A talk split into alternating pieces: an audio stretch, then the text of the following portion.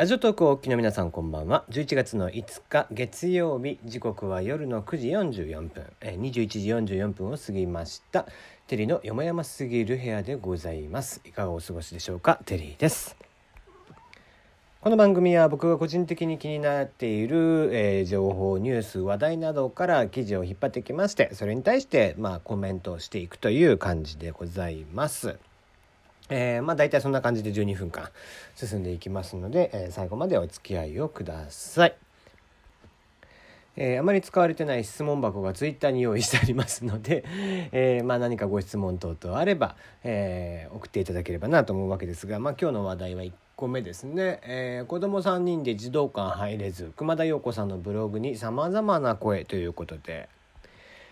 えーこれね何だったかっていうと熊田曜子さん、まあ、元グラビアアイドル。まあ一応一応現グラビアアイドルでいいのかな。でもお子さん3人産んでらっしゃいますけども現在5歳3歳4か月の女の子3人を、えー子育てしていらっしゃる熊田曜子さんこちらがですね墨田区東向島児童館文館というところに、えーお連れしたということで遊びに連れて行ったっていうことなんですね。ところが、えールール上断られてしまったとそれがどういうルールだったかというと大人1名につき子供が2名までとのルールがあったそうです。で、えーそれによって熊田曜子さんは断られて、え児童館を、えまあ、残念ながら後にしたということらしいんですけどまあ子供たちもかわいそうにね。えー僕ともとですね僕実はこの東向島というところに住んでいて、えー向島というところ、まあ、墨田区の向島というところなんですが、まあ、その中でも東向島、えー金ヶ淵東向島っていうのが、まあえースカイツリーラインですねに、えー面している駅があって、えーその近くということになるんですけども、えーまあなんかあそこら辺はですね非常に子育ても割としやすくて、まあ、ちっちゃい赤ちゃんとかもいっぱい多い中、えーこうしてその、まあ、児童館を使う人というのも非常に多いんですね。で、まあ、この問題って、まあ、僕自身はねあのツイッターでもちょっと上げておいたんですけども、まあ、僕が利用してた時、まあ、自分が子育てをねしていた時に、まあ、児童館はよく行ってましたんでねで児童館連れて行ったりとかしてる時に、まあ、こんなルールあったっけなと思いながら、えーまあ、僕は幸いにして子供が2人だったので一応まあどういうルールであってもこのルールの中にはのっとってっていうことで遊べたんですけども。まあ、その3人目はダメだよみたいなルールあったっけなと思ったんですがうんまあ今今になっても思い出せないんですけどもね。で、えー結局ですね、えーまあ、3人目ということで、まあ、いろんな意見があってなんでそんなに厳しくやるんだよみたいな話があるんですけども、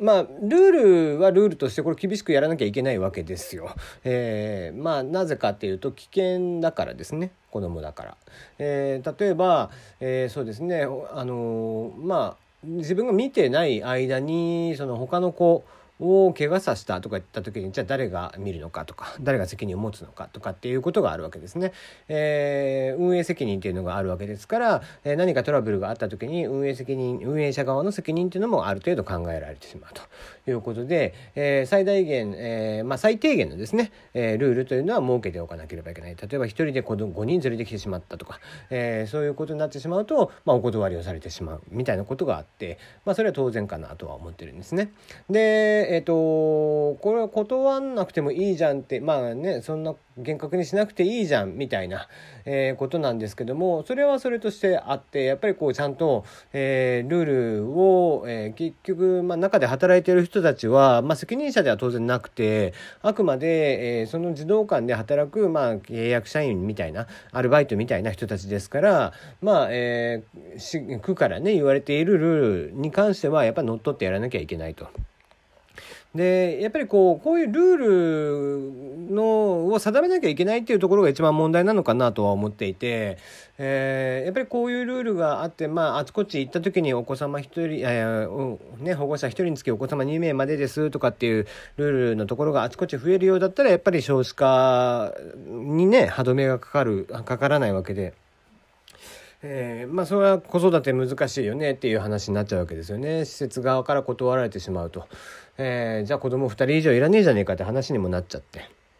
だからうんなんちゅうかこう誰が悪いというわけでもない。だから熊田曜子さんもまあもちろんねきちんと、えー利用規約は載っていましたんで、えー利用規約であったりだとかまあ結構そのうん、ちっちゃい赤ちゃん連れているんでねあのなんだったら問い合わせをしてもよかったのかもしれないし、えー、まあ何ね、この施設を知ってたということはおそらくホームページぐらいは知ってたんじゃないですかね。うん、あの結構新しい施設なんですよ。あの僕がもともと見にあの遊びに連れて行ってた時ってこの文化はなくてで多分ここ近年できたやつでしかも1時間で時間制の入れ替え制になっているということを考えても結構人が多いそして、えー、新しめの施設であることはまあ当然分かっていて、えー、ホームページを見てもですね、えー、まあ、ここ12年ぐらいでできたんじゃないかなという印象です。で、まあ、そうした中でそういう場所を知っていたということは、まあ、ある程度、えー、この場所、えー、まあ、サイトであったり、えー、知人の方であったりっていうことから聞いていたんじゃなかろうかなとは思うんですけども。まあ、そうした中でね全く何も調べずに行ったっていうのももちろん、えー、熊田さん側の落ち度でもあるとは思うんですけども、えー、でもまあそれはそれとして普通そんなルールがあるなんていうのは知らないわけで、えー、別に熊田さんを責めるつもりもなく。で、えー、そのルールを厳格化しているっていうことで言って、えー、そのルールにのっとって厳しく運営をしているその運営側の責任というのも問えない、うん、ルールですからね、えー、そのル従ルールに従ってきちんとお断りをしたということであって、えー、何の落ち度もないわけで。うん、でまあじゃあ区が悪いかって言ったら区側としてもやっぱりルールを何も設けないっていうのは当然ダメででして、えー、やっている。まあじゃあ抜本的な解決方法として何があるのかなって言ったら中の人を増やす。うんっていうことが一番手取り早いかなとは思うんですけどもちろんそれは人件費であったりこれも税金で運営されているはずですから、えー、税金が当然減っていくと、えー、まあ堂々巡りの日の車みたいな話になってしまうわけですね。うん、誰が悪いっちゅうわけでもねえよなと思いながら、えー、こういうのは見ているわけですけどね。うん、なかなかねこれこういう施設というのはやっぱりだからうん完全無料で区がやっているということっていうこと自体でやっぱり限界があるわけですよそこには。うん、それは物理的な限界なのか金銭的な限界なのか、えー、どういう限界があるかっていうのはそれぞれの見方の問題なのかなとは思うんですけどもね。うん、ただ、えー、こういったところにやっぱりお金をそんなに、えー、割くことができないでも施設だけは作っておくみたいな話になってきますと当然ながらやっぱり、えーね、あてがわなきゃいけない本来の人員とかっていうのがあるわけで。で、その中で本当はお子さんね、えー、目を離してても大丈夫っていうぐらいの、え、人員配置ができれば理想的ではあるんだけどそうもいかない。うんまあ、そうなってくるとだから税金の使い方の問題とかになってくるのかなっていうも気ます気もするし。まあ、僕は個人的にはこう税金なんていうものは基本的には若い人たちこういう子育て世代であったりだとか、えー、子育て支援であったりだとか、えー、もっと若い小学生中学生、えー、高校生ぐらいまでの子たちに支援をしていくとかね、えー、そういう方がきっと、えー、国のためには今後の国のためにはなるんじゃないかなとは思っていて、えー、これ以上じじいばばに金使ってんじゃねえよっていつも思うわけですよね。うん。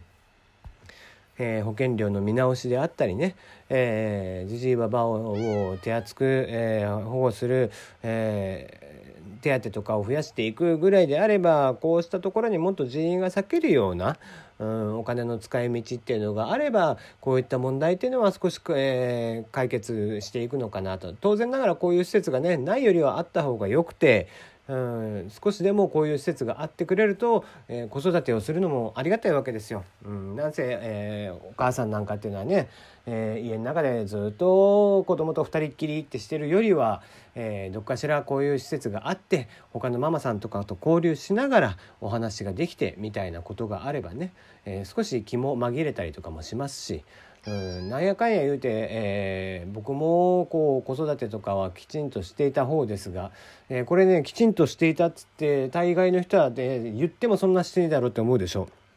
えー、僕はですね家の都合上、えー、料理以外は全て僕っていうことになっていて、えー、朝起きて、えまず掃除機をかけ子どもたちにご飯を食べさせて、え保育園に送っていき、え小学校に送っていき、えで、え家に帰ってきては、えご飯できてるご飯をまあ子どもたちが揃っていたら一緒に食べてでお風呂に入れて、え一緒に遊んで寝かしつけをして家族全員分洗濯物をしてで、えー、やっと自分のもう一回お風呂に入って寝るっていう生活を送っていたので。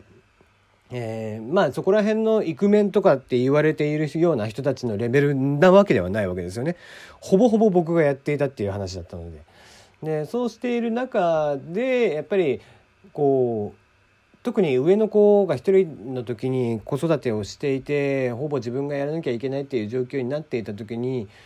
産後うつってあるじゃないですかあの状況になりそうでしたもんね。うん。なんで自分ばっかりこんなことしなきゃいけないんだろうなって。だから実家も東京ではないし誰も手伝ってくれるわけではないですよ、えー、お友達が近所にいるわけではない、えー、ね、ママさん友達とかが近所にいりゃいいでしょうけども僕はひ普段お昼はお仕事をしていてってしている中で、えー朝の行き帰り以外、えー、まあ仕事してる時間以外は子供たちのために全部使っていたっていう環境だったのでね。で、えー、そんな中でしたのでまあ結構産後うつにもなれるあの僕は別に産んではいないですけども、うん、あのタイミング的にはそういうね、えー、結構参ってしまっていた時期があって。